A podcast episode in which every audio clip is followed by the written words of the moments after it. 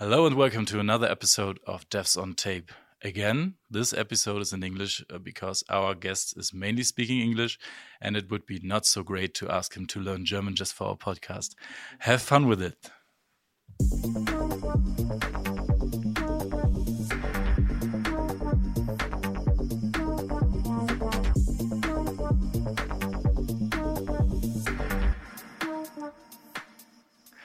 Yes, again. Hello. So, first, ladies first. Hello, Caro.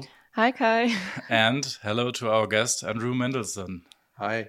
So, for our listeners, maybe you are not that familiar familiar because you're not that um, in social media, as we noticed. So, maybe you can introduce yourself to our listeners. Sure. Um, so, I work at Oracle, and uh, I've been in Oracle for quite a long time. I started as a developer uh, believe it or not, in 1984, working in Oracle Database version 6, version 5 even. Um, and uh, over the years, I've moved into management. I run most of database development. I share that responsibility with uh, Juan Loaiza, who mm-hmm. I don't know if you've had on your podcast yet, but uh, not yet. but uh, um, I, I, my team does a lot of the core database software development, and we also are responsible for the autonomous database service. And I also have a team that does um, customer support for customers using the Oracle database on Exadatas on premises and also for the customers using our cloud services. Mm-hmm. Great. So I think this is the right right person, uh, Caro, to talk about autonomous database. Yeah. Do you think so? Yeah, definitely.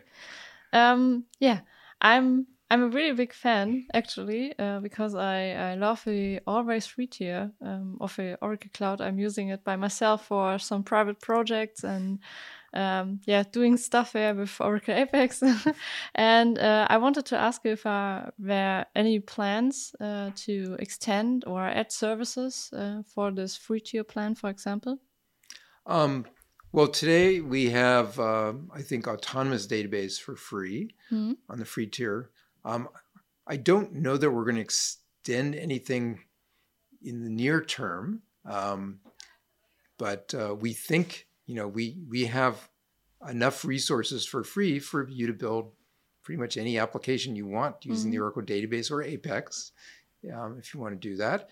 And we also, you know, so you know, we see the free tier as a way of getting developers to try our stuff and. Uh, you know, even new releases of the database software on-prem, a lot of customers now are just playing with it on the cloud because that's the easiest way to, you know, get an Oracle database, you know, provisioned and to play with. So we're we're very enthusiastic about cloud, and I know there's some customers who are are still not ready for cloud, but mm-hmm. I'm seeing more and more that customers have, have decided, you know, this is the future. You know, we're going to start doing new things, new new systems, new applications on the cloud. So, so we're very excited to hear you're you're using uh, our, our, free tier for doing some Apex application development, and uh, uh, we're really pushing Apex certainly very heavily right now. yeah, that's basically also the, the next topic on our list, right? yeah. So, I mean, just to just, just to add my two cents, uh, I started the the ATP or the autonomous database in the free tier um, to just yeah run a database put some compute engine in front of it and it was all free and i was very excited to do so because mm-hmm. back then i just rented my own server and did all the stack all the stuff everything by myself sometimes using a docker container to install an uh, oracle um, database. And now you can everything um, use everything for free. There might be some more promotion that everyone is getting it really really for free. So you just make a guide like everyone on the world can use it completely for free and there are just three or four steps to get a database. It is mm-hmm. not the whole process, right? Uh, mm-hmm. That might be something we um, yeah. I mean, there's the whole the whole simplicity of of getting access to very complex technology on the mm-hmm. cloud mm-hmm. is just unbelievable, and I mm-hmm. I don't think people quite appreciate the difference between you know the classical on-premise world where you have mm-hmm. to make provision some hardware and get it up and running and you know get the software installed and deal with patching and upgrades and then on the cloud like there's nothing you don't have mm-hmm. to do anything you just build your application it's mm-hmm. uh, it's yeah. incredibly simple i mean the, the main point is to to get them this easy to the free tier But mm. um, if we focus on developers, right? So mm-hmm. I, I, mean, it's it's very obvious that developers are the people in the company who are influencing. I, I call it influencing because we are in this this tech social stuff, influencing uh, their bosses and CEOs of the company that this might be the right tech to um, to get a problem or an issue solved, right? So um, the question would be, what does Oracle do to enhance this um, this relation to the developers? So so how do they reach out morally to the developers so they decide again, back again? I I call it like that to I want to use an Oracle database. We should go all in for Oracle, and I will use Apex. Yeah, that, that's a really good question. I'm, as we move to this world where people are are are using clouds, um, the main users of our technology are no longer DBAs. The DBAs are sort of they work for Oracle now. We mm-hmm. we run the databases for them, and so customers are really, as you said, heavily influenced by what the developers want. And so we are, you know, in database development, we are making a very conscious conscious push to try to communicate more with developers. Um, if you look at what we present, you know, the messages we're presenting, they're very targeted now at developers. Mm-hmm. You know, mm-hmm. we are are talking about what we call converged database. Mm-hmm. And converged database is a developer message. And what we're basically telling developers is, you know, if you want to build any kind of data management application, you want a database that is very flexible. You know, it's like a Swiss Army knife. You know, mm-hmm. it can do everything. And Oracle database is sort of like that. And I, you know, and developers, you would think should be very much into like how can I do things fast? Yeah. You know, and I mm-hmm. want to use whatever technology is going to let me solve my business problem as fast as possible. And so combination of like autonomous database and the converged database technologies, um, and then something like Apex, yeah, just it's just unbelievable. And it's like uh, it's it's you're right though that we we have not completely you know really succeeded in getting developers to understand um, this. And I mean, it's actually one of the things we, we would like to hear from people like you is like, okay, it's great that you're using, you know, mm-hmm. Oracle database and Apex and all that, but you know, what what are what do we need to do more to sort of make sure all the other developers in you know in Germany or wherever around the world are aware of this stuff because because I think that is one of our problems. People don't know know what we have. Yeah. Mm-hmm. I mean, the right way is to go on conferences like that. So, uh-huh. again, yeah. we are very honored that you are attending our podcast today. So, uh, but attending the conference and talk about those topics might be the right step to just reach out to every single guy on this conference here. Mm-hmm. Um, so, for the listeners, we are still on the DOAG K and A conference this year, and um, there are many DBAs here, but there are also very um, high amount of, of developers here in this conference. Mm-hmm. And I think our job is, and that's basically what we are doing and what I am doing three times today, is um, doing presentations about Apex. Uh-huh. Because when we are talking about Apex, more people are deciding to to use Apex and to reach out to their companies and their their bosses. Mm-hmm. So maybe one thing Oracle could do, and this is not a prepared thing, I just get it out of my head. Um, maybe is supporting conferences on prem basically after covid we can meet each other we can mm-hmm. spread the word for apex and mm-hmm. if we are able to reach as many people as possible to say that apex is great mm-hmm.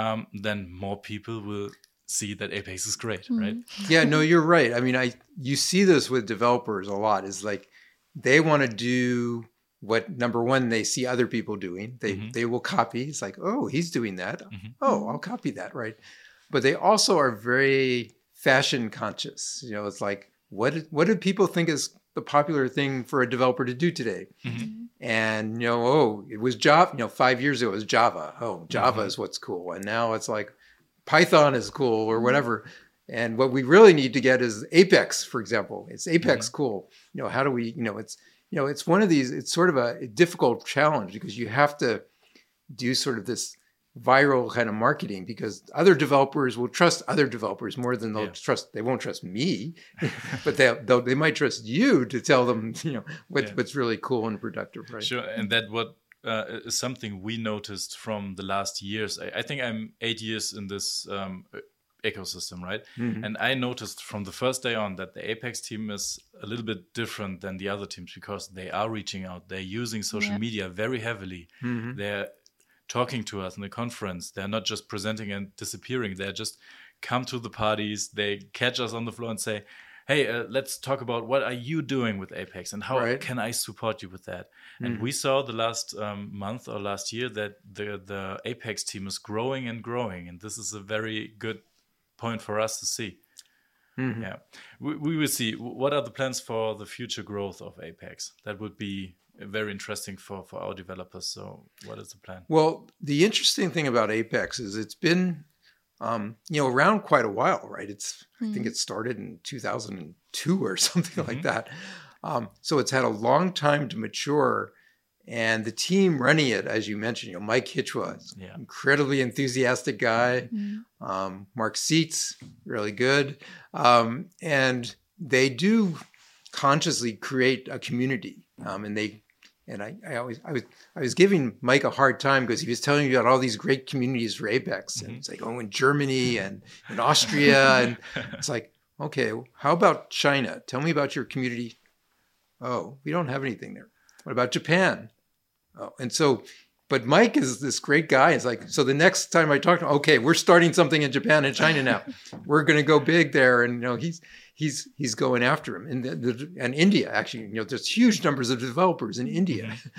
um, so we we are consciously trying to sort of you know as, make Apex sort of into a virus that is spreading from one place to another. Um, now, the interesting thing about Apex is that it's it's becoming a much more strategic technology inside Oracle. Mm-hmm. So traditionally, inside Oracle, lots of people would build projects using Apex themselves. But when we were building our applications, you know, like Fusion SaaS or mm-hmm. NetSuite or whatever GBUs, uh, applic- vertical applications, they never used Apex for those applications. They were like, oh, we're real coders. We're going to use Java. Yeah. And so pretty much everything is coded in Java for our business applications. Mm-hmm. And we had this meeting. Well, actually, the, the real story is during COVID, um, Larry Ellison, our you know, founder of Oracle, mm-hmm. got very excited about helping the Oracle government um, sort of monitor the uptake of vaccinations mm-hmm. in various sorts. And he wanted to build some applications for them.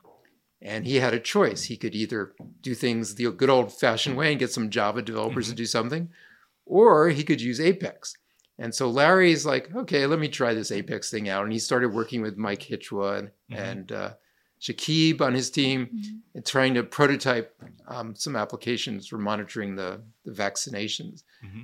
And Larry just got enthralled because they would show him their prototype of the application. And Larry would say, Well, can you change that to a bigger font? Or I don't like the text there, let's change it. And Larry was just amazed how easy it was to customize the app and he could personally do things which you know with a java developer imagine yeah, trying to change something on the fly in front of larry in a meeting it's just not possible right yeah and so larry got really excited about apex and he went to our application developers you know the fusion saas people mm-hmm. and said hey guys why aren't you using apex?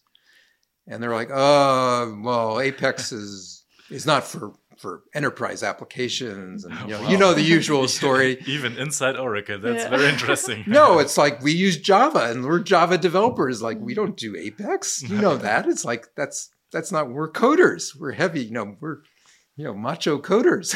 Yeah. and um, they gave larry pushback and so larry is like okay so you don't want to use apex fine and then he he talked to our people who do industry applications you know they do applications for like banks or mm-hmm. applications for telcos.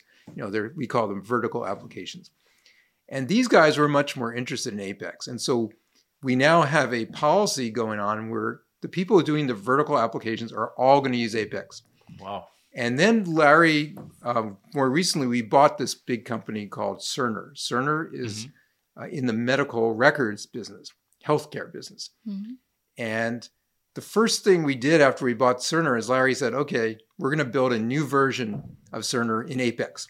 Okay. And so Larry is now sort of mandating Apex um, all over the place in Oracle. And that is actually going to drive the Apex product in interesting directions. You know, because now if you if you are just two guys building an Apex app, it's pretty easy to collaborate. Mm-hmm. But if you're a team of 100 people, mm-hmm. you know, Apex wasn't really designed for that, right? And so one of the big things Mike is working on is is making Apex a much better player in these bigger, mm-hmm. you know, efforts to enable developers to collaborate and, and do you know complex CI CD pipelines and all the kinds of stuff you need to do in that kind of world. So um, there's a lot of investment going on in, around Apex just to support like these Cerner guys and the what we call the GBU guys who do vertical apps. It sounds so interesting. So maybe we just make some some uh, advertisement for the Apex Connect next year. Maybe you can attend yeah. and to- tell every developer on the conference what's happening in Apex right now. But so I remember the time when the Apex team was starting to work on those COVID apps, and mm-hmm. we saw it on Twitter like in the middle of the night, and they were just exchanging each other to have this solution after one weekend, which was pretty like a POC, which was thrown away. Uh, that's yeah. what I was told, but it was so interesting to see that the Apex team itself is sitting there and building an Apex application over the weekend to solve such a big need right now and they're working and seeing what the difficulties are using Apex, and mm-hmm. they are building it in the next product. It was a very very cool um, story, yeah and i i don't know if that application is used in europe i don't think it is but no. in the us whenever you get vaccinated in the us you get this text message mm-hmm. that basically says click here and it takes you to an apex application that's running you know it's on your mobile phone it's really you know it's obviously running on a server and the internet but it looks to a user like it's just a native mobile app. It's very very nice very easy to use. You know it's it's it's a beautiful little application. So so for the next pandemic we should stay in touch because in germany we have the big players like sap so it, it was like T T-Mobile, I think, and SAP, and they did a kind of a COVID app where you have mm -hmm. this this synchronized thing where everyone says I'm positive and everyone else is notified. Uh, yeah, that's a that's a different that. kind of yeah. know, contact tracing app. Right, and then we had another app which was the COVID Pass, where uh-huh. which basically when you were vaccinated, you get a QR code and scan it, and then yep. you get the certificate on mm-hmm. your device and can prove it. Yep. So next time we should say that Apex is the right solution because the money which went Definitely. to those two apps yeah. So yeah, and we, by the way, did this all for free. We did not. The U.S. government did not pay us a dime for any of the stuff we did. Hmm. That's even more more good yeah. to hear. That's very great. So ne- next time, I, I, will not hope that there will be next time. we will provide an application on the first weekend before everyone else can, can yeah. do something. Yeah. So um, now this was basically the Oracle part and stuff. M maybe we can hear something in the following questions about Oracle too, maybe. But uh, we would like to more uh, like to know more about you. so about your career. So we have this basic question: What's the wisest decision in your work life? Um, so when I left school, I went to work at a company called Hewlett Packard HP HP was at the time a very famous company in tech. Um, I went to California. I, I, you know I grew up on the eastern side of the U.S. in Pennsylvania, and I went to school there. And then uh, my first job out of school was HP, so I flew to California to what is now called Silicon Valley. Mm-hmm. Um, and so that was a very you know one of those fortuitous things. Is like you know I could have worked anywhere, but but I came to California, which turned out to be, you know, it's the center of all the startups and mm-hmm. and the whole, you know, this is this is it's still in the 80s, you know, it's a long ancient history. But it turned out, you know, that was one of the great career decisions I made. And it was just luck. It's like, okay, I got a good job offer from HP. And then the job at HP was they were trying to build a new database. And it turned out it was a relational database, a SQL relational database and so that's how I ended up sort of getting into the relational database market. And at the time, um, there were no good products in that space. Um, there was Oracle, and the, Oracle was on version five, which was a pretty primitive version of the product. And then there was one competitor, which is this company called Ingres.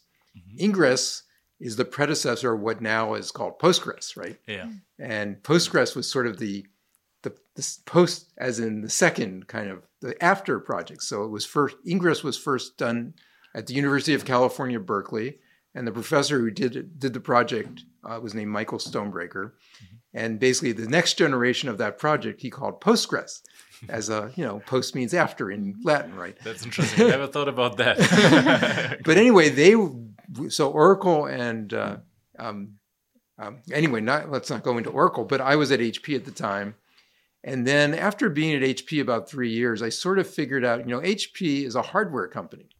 And we were doing software at HP. And at HP, they thought, oh, software is something you give away for free mm-hmm. for our hardware customers. And it's like, okay, that means they really care about hardware. They don't really care about software because it's free. So they don't make any money on it. Mm-hmm. And so I, I sort of uh, thought, oh, maybe I'll go work at some startup. And I got contacted by a startup that was again, building a relational database. Mm-hmm. And this startup was called SVEL, but it's not some company you would even have ever heard of. But it was started by a bunch of IBM people. IBM had been doing a lot of research in, in the database space. In fact, IBM invented um, SQL. Mm-hmm. That was done by their research lab. And so I went to this startup.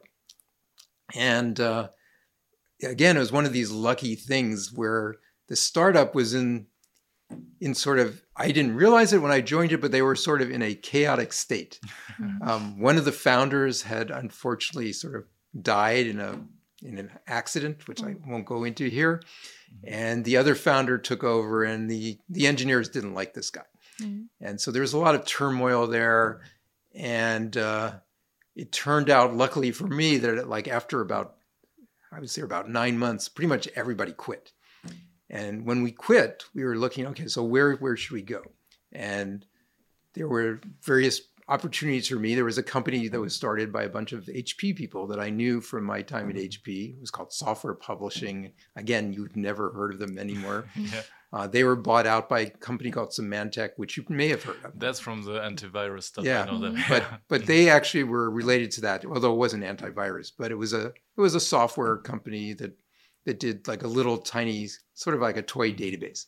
Um, there was Oracle. I had a job offer from Oracle. I had a job offer from another database company called Informix. Mm-hmm. Informix was actually a very successful company in into like the 2000, 2010, and then IBM bought them.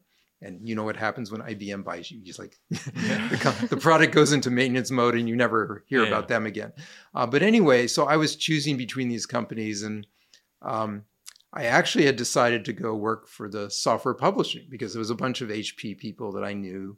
Mm-hmm. And so I, so Oracle gave me an offer and I said, ah, no, I'm not, I'm going to go to this other company. And they're like, well, okay, what if we doubled your offer? Not salary wise, but more the, the stock mm-hmm. options and things. It's like, okay, that's interesting. and so I just decided to go to Oracle.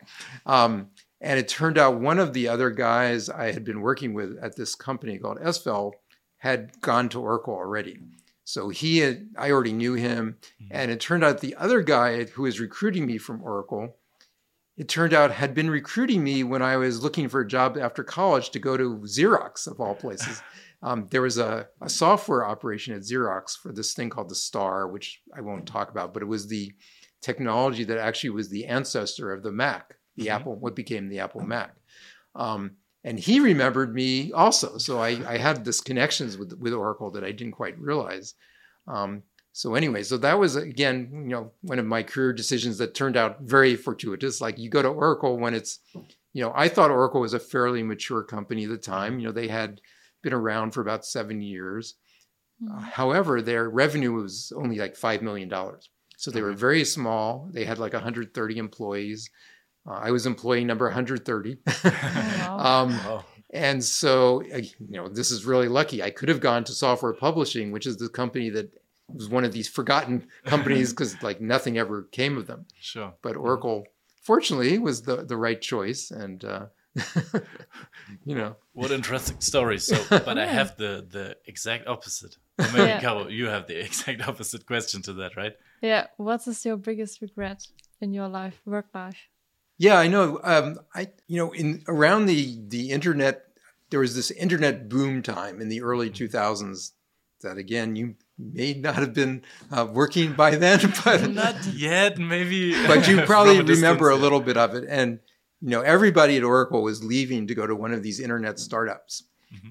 And one of them was this company called Webvan, which you've never, again, have never heard of. These mm-hmm. guys were the first startup that came up with the idea of um, they would make an internet website for shopping for groceries. Mm-hmm. Okay. And it turned out, you know, at the time there was Amazon, which was this internet site for shopping for mostly books at that time. Mm-hmm. It obviously evolved to lots more. Um, and so groceries, it turned out, was one of these things that wasn't a really good idea.